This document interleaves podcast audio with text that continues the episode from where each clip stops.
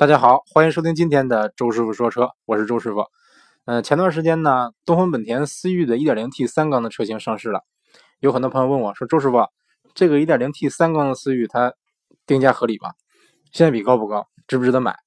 呃，我当时其实说实话啊，早在它上市前大概半年吧，我就做做过一个一个预言吧，说这个 1.0T 的思域肯定卖不好，嗯，这个性能肯定不会好，但是说。怎么说呢？虽然说我觉得他觉得不怎么好啊，嗯，我引引用梁桑的一句话啊，梁桑就是这个新浪微博上一个一个小网红嘛，算是，嗯，大家亲切的叫他机油梁。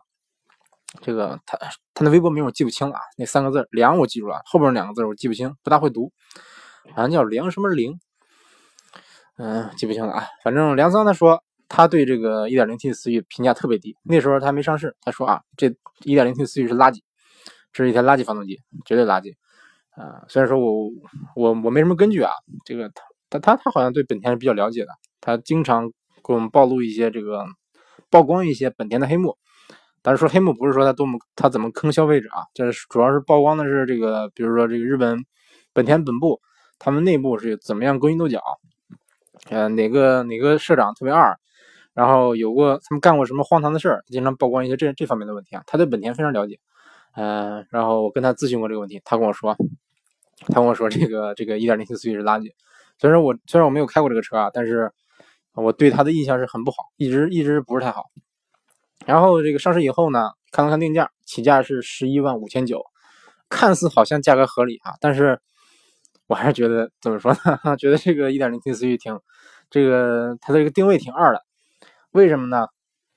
首先咱先看一看它这个配置啊，嗯，先不跟别人比。先跟这个思域自己比啊，跟这个高配的 1.5T 的思域比一比，说实话配置差距比较大啊。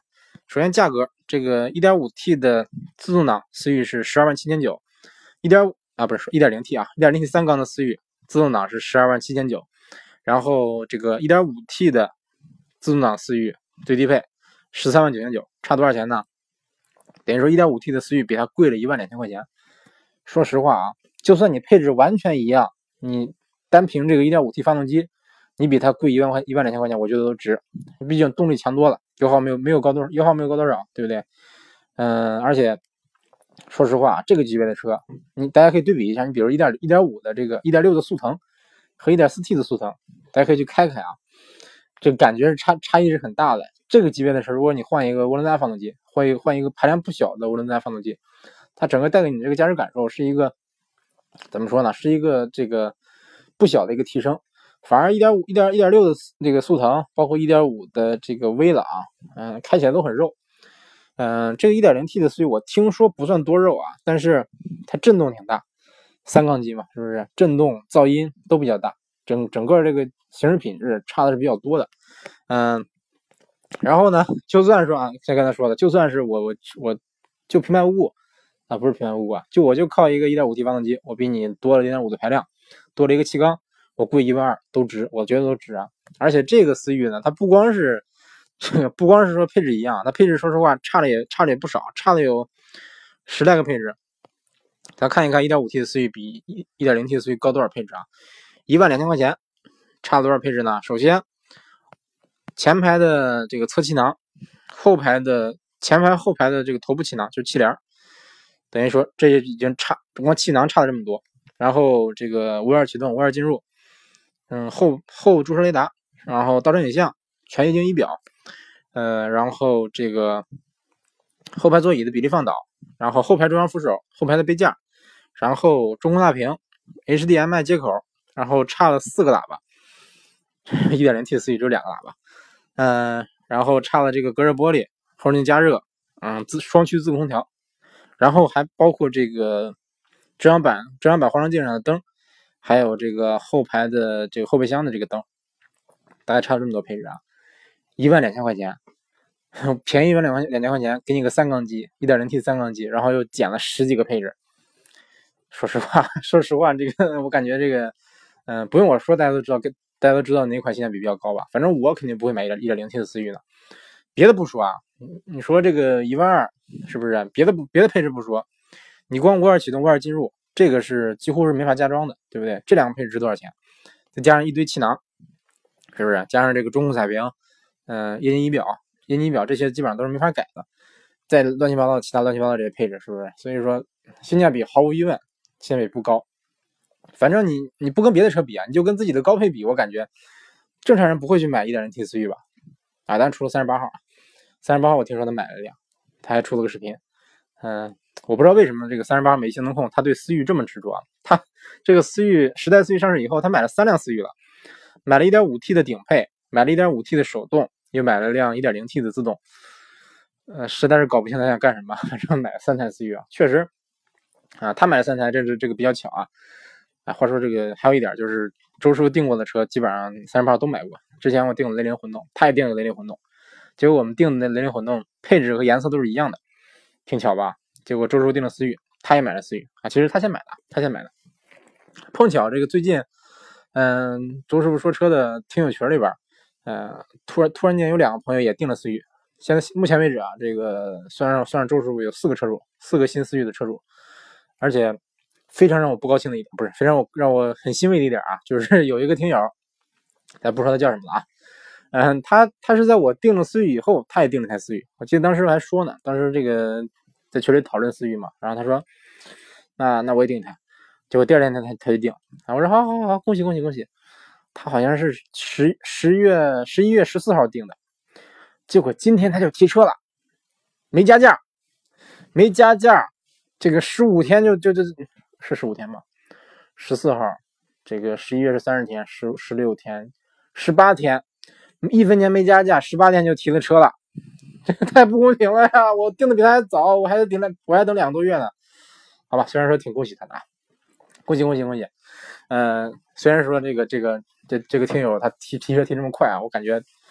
怎么说呢？我就感觉这个人生不是太公平，而且很多人一直一直在黑，说哎呀，说这个思域我们这儿这个这个思域要加八千，然后还不能确定提车时间。那有的人他就是就是这个不加价就提车了，包括啊，话说这个听友他是河南的，包括我们那个群里的另外一个另外一个这个听友啊，也是河南的，他们他也是没有加价，等了一个多月，嗯，就就提的车。他是我们群里第一个提思域的，所以说。嗯，怎么说呢？就我感觉这个中国的各各个地区啊，说实话挺不公平的。有的地方就是说，啊，我加钱，我加五千，加八千，我还不能保证你你这个多长时间到车，我尽量让你年内年年内提车，对不对？或者说啊，我我两个月等两个月等三个月，甚至有的人是加了加了价才还得等三个月。反正周师傅没加价，这个他让我等三个月，我我我可以理解，可以理解。这个早就听说免税车等的时间比较长啊。好，言归正传，言归正传。呃，还是说这个思域思域这个问题啊，1.0T 的思域和 1.5T 的思域，呃，差那么多配置，是不是只便宜一万两千块钱，值得买吗？当然不值得买。呃，那那比如说啊，万一说 1.0T 有优惠呢？是不是优惠多少值得买呢？我个人感觉哈，嗯，我先我先这个预言一下啊，1.0T 的思域在终端不会有多少优惠。嗯，我感觉就算说再过过半年过一年，它的优惠也不会超过一万。呃，为什么呢？因为这个思域它的 1.0T 的三缸发动机，这是个一个德国研制的一个发动机啊，这个采购成本比较高。那有人说你为什么不用1.5地球梦呢？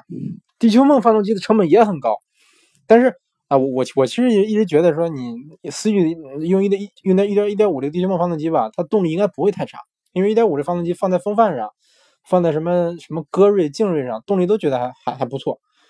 这个思域比他们也没有重多少，对不对？但是我我我这个说实话，我我是我是不太理解为什么本田非要非要说这个这个外包外包给德国的这个公司研发出这么一台三缸发动机，然后这个发动机是跟福克斯上那台发动机是是这个同源的一个公司研发的，所以这个这个这就怎么说呢，在一定程度上解释了为什么它的它的性能不好。你你看福克斯那一点零 T 是不是？好吧，不不黑它了啊。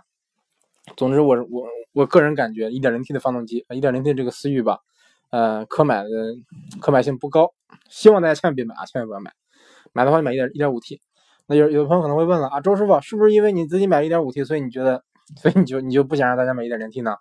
真不是，这 1.0T 它这个发动机是真不行。嗯，好吧，好吧，我也我也不黑它了啊，反正这个，相信说到这儿，可能有的朋友纳闷了，说啊，那既然既然说。这个都知道这 1.0T 的思域不行，1.0T 这个三缸发动机表现不好，那为什么本田就不用地球梦呢？为什么非要研发这个发动机呢？本田是不是傻？呃，我感觉哈，本田就是傻。对，我觉得本田就是傻。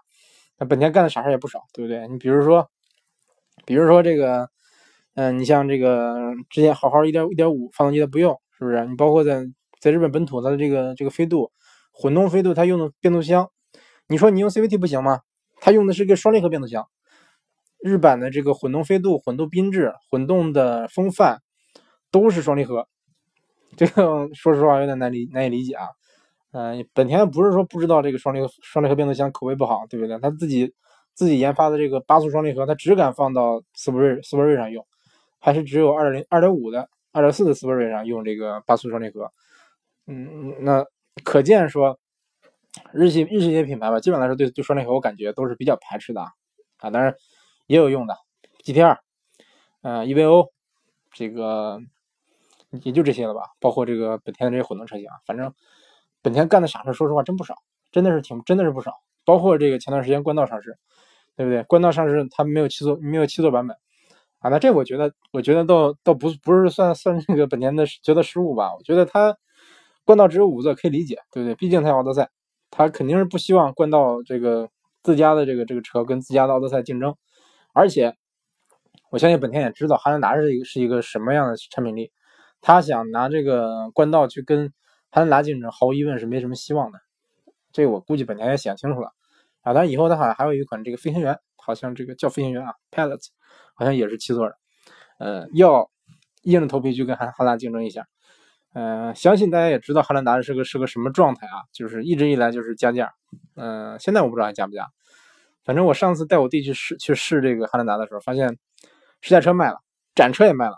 我们想看，我们想看汉兰达，他说行，有一台客户订的车啊，你可以在窗户外边看一看，但是不能摸啊，啊，他还没说不能摸，可以摸，但是不能开门，就就拿手挡着玻璃往里往里看了看内饰。你说这个，说实话，这还是在加价的情况下，我们那儿好像是加三万，加三万的装饰。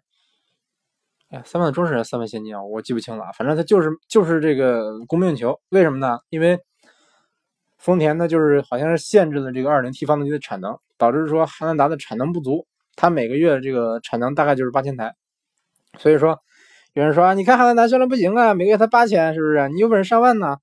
不是说这个，不是说它销量不好，是是很多人抢着买，但是说它没有那么那么高的产能。所以说这个，你像广汽丰田汉兰达。对丰田来说，好像是不打算卖这款车，然后我就给你三千八千一个月八千的产能，我不想好好卖，好像是这种感觉。但是它还销量就就是不错，嗯，所以所以说你像这个，那像还是说冠道这个车，我不是说我不是说它不该推五座版本啊，我是觉得它为什么要用采孚的九速变速箱？真我真想不通本田是怎么想的。明明之前在极光上，在这个自由光上口碑这么差的这款变速箱，你还非要搭载在冠道上，对不对？图什么呀？但是说确实，现在现在冠道上这台这个九速双九速这个自动变速箱吧，它的表现，呃，是比自由光强得多的，强得多得多。但是，嗯，怎么说呢？你搭载这个八速双离合怎么样？对不对？啊，当然，当然，确实双离合 双双离合也是一个，呃，我也是持一个怀疑态度啊。虽然说，虽然说这个本田自家的这个八速双离合它有液力变矩器，嗯，它的平顺性能稍微好一点，但是。啊，我还是有点怀疑它这可靠性，还是有点怀疑。而且，嗯，大家都知道本田绰号是什么？不是绰号啊，本田的全名叫什么？叫本田技研。包括我之前还给我给我一个身边的一个朋友，其实不是不是一个朋友，是一个一个女大学生刚毕业，然后他找我给他辅导，辅导什么呢？他要面试本田技研，他在日本面试，然后他但是他对车一丁点儿都不懂，然后他就他就找我帮他在一周时间内给他恶补一些汽车知识，然后我就开始跟他。从零开始讲车，真的是他什么都不懂，什么都不懂。什么叫这个悬挂什么不知道？舒服开什么叫开着舒服好开不知道不懂。我说你开过车吧？他没开过。我说哇我勒个去，你没开过车这。然后总之就是从零开始跟他讲，包括什么叫 F 一，什么叫赛车，什么叫本田，什么叫丰田。本田他知道啊，除了本田以外他什么都不知道。反正跟他讲了很多，他到最后。嗯，第一轮过了，第二轮过了，第三轮面试的时候被刷下来了。然后人给他的理由是：我们本田要招的人啊，我知道你很优秀，你各方面都符合我们的要求，但是你没有给我们那种新的东西。嗯，就是你不是我们想要那种人。我们本田要招的那种人是，他有他有自己有自己的有自己的想法，嗯，他要给我们本田注入一个新的活力。所以说，周师傅跟本田技研还是有这么一点联系的啊，有这么一点点小小联系。嗯，本田技研是做什么呢？他什么都做，除了车什么都不做啊，但是车也做。呃，包括摩托车、摩托车发动机、汽车发动机，呃，包括割草机，包括这个摩托艇，包括飞机，包括机器人，都是本田在做。那说实话，我就有点纳闷了。你说你本田做这些东西，你干什么呀？是不是？你本来是个汽车产业，其实是个汽车公司，对不对？你好好做汽车，多好，是不是？你闲没事你去行搞个 F1 发动机，对不对？搞一个赛事，这个我可以理解。你做机器人，做飞机。我勒个去，这图什么呀？是不是？你做了飞机，你真指望卖啊？对不对？哎，好像真卖啊，好像是这个本田的这个飞机真真在卖啊。但是我总觉得你一个汽一个汽车厂商，你做你从零开始做飞机，是不是？那你这个飞机的可靠性，这个强不强？对对，包括你做机器人，机器人这个大家知道是是个很烧钱的一个项目，而且没什么没什么收益的可能性。嗯，在短短期内啊，但是那本田就要做，而且那小机器人还挺火的，我记得好像还上过春晚，好像是上过春晚。就是大概是这个这个脸是黑的，啊脑袋是黑的，是一个一个大黑玻璃，然后膝盖是弯的，然后不能站直，大概这么样一个机器人啊。所以可见本田是一个比较不务正业的这么这么一个公司，但是它还是很很技术宅的这么一个公司，特别重视这个产品研发，经常会搞一些各种各样的黑科技。刚才说的飞机机器人就不说了，单说车，你像这几年，咱看看本田做做了什么，比如说1.5地球梦发动机。呃，你看飞度上这个一点五，你可以开开飞度，然后再去开再去开一开一点六的 Polo，你感受感受这个动这个飞度的动力能强多少？说实话，强的不是一丁半点，强了大概三个档次。包括这个二点四地球梦发动机，这个说实话油耗不高，然后动力也不差。嗯，我感觉感觉这个发动机可以啊。包括搞混动，搞乱乱七八糟的混动，单电机的混动，双电机的混动，三电机的混动。这个乱七八糟的 这个东西，而且，嗯，我记得当时这个本田好像号称是自己的这个混动雅阁已经超过了混动凯美瑞，说自己的混动水平已经超过了丰田。但是丰田他也比较谦虚的说啊，这段时间我们确实落后了本田一点，他这么说的。但是我还是觉得，我还是不大承认这个混动雅阁表现比这个混动凯美瑞好。包括这个在，反正在日本的这个混动飞度，我开过，嗯，混动缤智什么的没开过，回头我去试试啊。反正反正我感觉。这个我对它的评价不是太好，真的不真的不是太好。别的不说啊，这混动飞度油耗真的没有想象中那么低。我有朋友他就是混动飞度，他开的大概是基本上平常都是市区开，嗯，他平均油耗大概在在五点几啊。但正常的飞度正常的飞度市区开的话大概是七八个油，所以说它大概能省两两个油吧，百百公里油耗省两升，在纯市区的情况下啊，按说混动车型你在市区开应该是省油吧。对不对？你像这个，你比如普锐斯，它能开到四百公里油耗四升，你飞度比比普锐斯小这么多，轻这么多，是不是？你油耗比普锐斯还高，所以说我觉得，我觉得这个这个不不太满意，而且而且这个像之前说了，混动飞度用的双离合，这个日你你在日本本土的什么飞度啊、风范呐、缤智啊，混动都是双离合，这变速箱的这个顿挫啊，我不是太喜欢。好，言归正传，还是说这个本田最近的这个新科技。比如说，听说这个不是听说啊，本田研发的这个 2.0T 的地球梦发动机，就是搭载在官道上这台，其实它跟这个这个号称纽北最快前驱车的这个 Type 2思域 Type 2上的那个 2.0T 发动机是同一个编号，呃，同一个编号啊，但是我记得这个尾字母不一样，嗯，反正可见它这个同样是 2.0T，它应该是我感觉，嗯，很多零部件应该是通用的。啊，不是说那个美国通用的，就是很多零零零部件应该是差不多是共通的，大概是这样啊。然后这个再说变速箱吧，本田它之前这个我之前说过，本田变速箱它是平行轴结构，嗯，之前平行轴的五 AT，后来有平行轴的六 AT，然后有这个 CVT，嗯，然后还有这个双离合，比如人家刚才说的这个七速双离合，但是我感觉哈，这个双离合应该也应该也不是本田自家的，应该也是这个。好像是格罗拉克产的，就是跟，好像是跟这个通用上那台那台自说那个还还还还是还是哪个品牌我忘了啊，反正反正肯定肯定不是本田自家的，不是自己研发的，是外包的一个变速箱。包括据说本田还在研发什么九速九速双离合、十速双离合，然后十一速三离合。哎，等等等，说错了，这个十 AT，这个十 AT 啊，呃，这个十 AT 和好像是，我忘了是十一速还是十二速的一个三离合变速箱，好像也在研发。我就觉得说本田是不是是吃错吃错药了呀？是不是？大家现在现在为止，这个汽车产业啊，这个各个汽车公司基本上默认的是，嗯，AD 变速箱到八速到九速到顶了，九速表现都不是太好，八速基本上就就到头了。你还去研发十十速，你还研发三离合，我去，你图什么呀？想什么呢？别的不说啊。比如说，这个正常来说，如果说他他真研发出了十 AT 的变速箱，那我断言这这个变速箱肯定是要搭载在一个特别大排量的发动机上。比如说，最起码最起码，它排量应该是，嗯，起码二点五以上，三点零这样这样吧。就是说，它它要有一个足够的一个低扭。为什么呢？比如说我我这个档位特别高，档位特别多，我到第十个档，它肯定是一个一个档位特别低，呃，可能肯定是一个。主减速比特别低的一个一个档位，就是传说中的这个跑高速用的用的这个档位。它为什么呢？它就是为了省油，对不对？一般来说变速箱都是这样啊。那如果我在时速一百一百二十公里巡巡航的状态下，我挂了第十档，我还能保持一个匀速匀速状态啊？那这这说明什么？说明我这为什么是他他他要研发一个这么高档位的档位的变速箱呢？就是为了让让你的巡航的时候转速够低。但如果我转速特别低，比如说啊，我我我这个十档变速箱，十 AT 变速箱，我一百二十公里巡航巡航的时候，我转速只有一千转，那你一一千转，你足不足够维持它这个一百二十公里巡航的这么一这么一个速度呢？对不对？很多，你比如说为什么说，呃，自由光它这个九一，它这个第九个档挂不上呢？就因为它这个它动发动机动力不够，二二十四的发动机，这个它的低扭不够。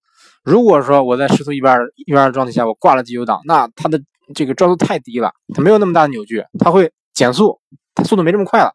但是你是为了让它定速，对不对？它也会自动降档，就会降到第八档。包括这个，你比如说 2.0T 的 2.0T 的 GLC，呃，就是 GLC 260也是这样，它它在在这个比如说时速一百二一百二十公里巡航的时候，它挂不到第九档，它能挂到第九档，但是一会儿它就会慢慢慢哎掉下来，掉第八档。但是但是这个 GLC 三百就没事所以说，哎，怎么说呢？所以我一我一直以来就是对这个对这个本田的这个这种叫什么大跃进式的研发不是太满意。嗯，怎么说呢？其实你搞研发是好事，但是你搞研发浪费了太多资金，对不对？而且导导致就导致说你整个的这个其他的这些这些产品线，比如说我的我的这个1.5低九毛发动机，包括我的这个其他的发动机，成本降不下来。为什么说现在思域说赔钱？那不是思域啊，但是思域也是属于属于不怎么赚钱的一款车，包括飞度，是不是？那个本田一直说卖卖飞度赔钱赔钱，嗯，说实话，飞度确实是赔钱啊。虽然说低配已经把这个这个配置压压的很低了，已经各种各样的这个这这个控制成本，但是最低配的飞度自动挡八万一千八，对不对？再往下手动挡，它还是亏本。为什么呢？因为这个一点五的发动机成本太高了。一点五 D 九毛发动机成本太高了，所以说以后飞度、风范、歌瑞、劲锐这些车，凡是搭载一点五 D 九毛发动机的车，它的这个它的售价，就是终端价格吧，优惠幅度都不会大。你别指望说它像速腾一样优惠两万、优惠三万，不可能，完全不可能。包括思域也是，思域这个一点五 T 发动机，说实话成本也不低。所以说你指望说啊，以后我思域优惠到，嗯，两万优惠两万起吧，不可能，绝对不可能。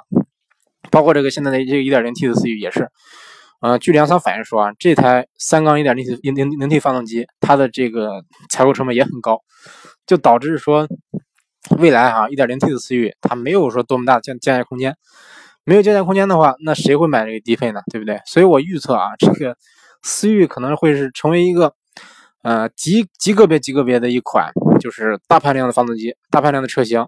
卖的比比这个卖的比这个低配车型更好的一款车，嗯，大家可以看一看，比如说这个1.6的速腾和 1.4T 的速腾，大家可以看看销量啊，大概 1.6T 1.6的速腾是 1.1.4T 速腾销量的七八倍这样，嗯，包括其他的也是，比如1.5的威朗，它卖的也比 1.5T 的威朗卖的好，包括卡罗拉也是1.8的卡罗拉，说实话，街上能见能见几台，对不对？混动卖的都都还行，但是1.6的卡罗拉肯定还是走量的，嗯。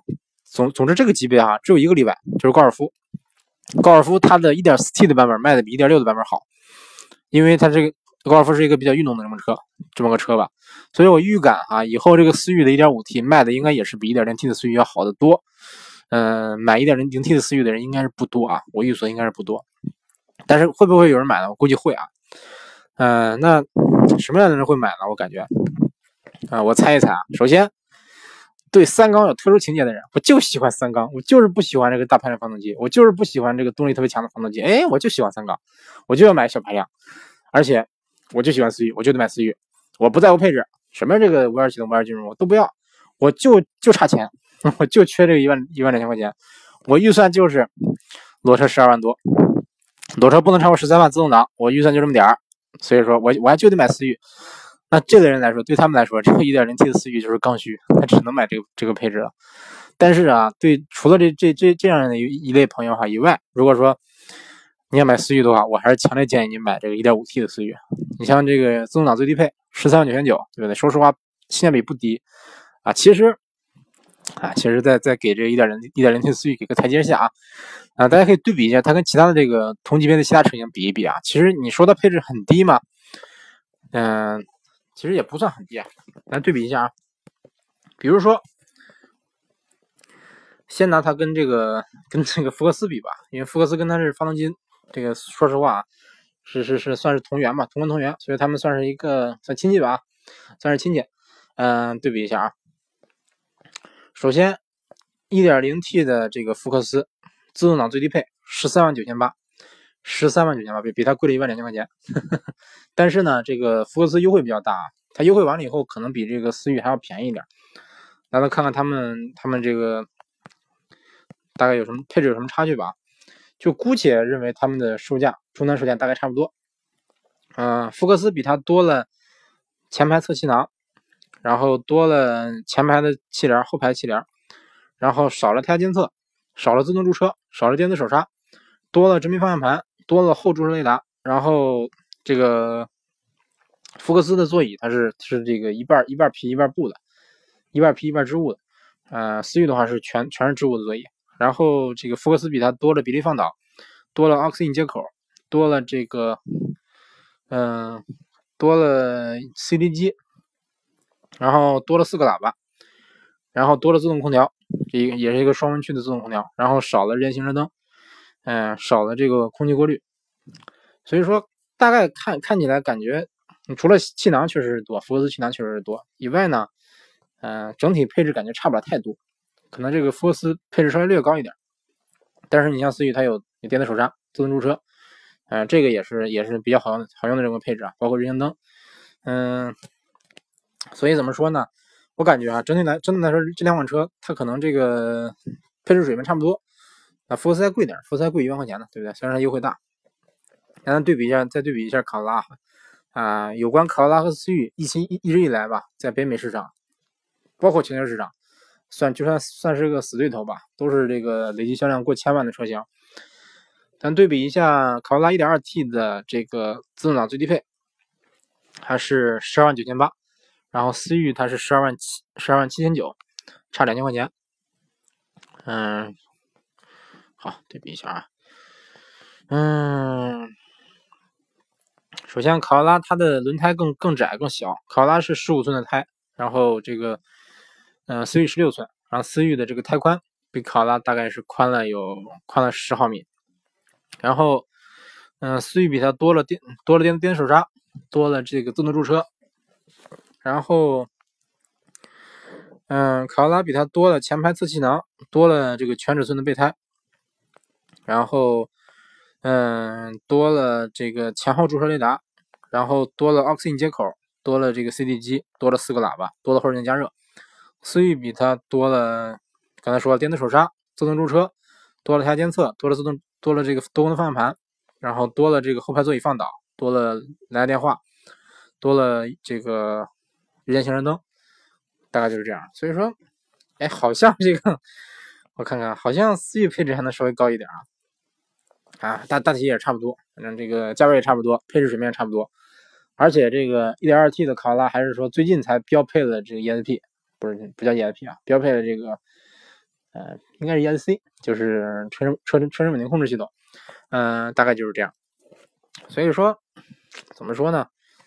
感觉好像看起来这个思域的配置也不算低哈，那行，再对比一下别的车，再对比一下，嗯，昂克赛拉吧，嗯，一点一点五的这个昂克赛拉自动舒适，嗯，官方售价呢，昂克赛拉是十二万五千九，然后思域是十二万七千九，反正贵两千块钱。看配置差多少啊？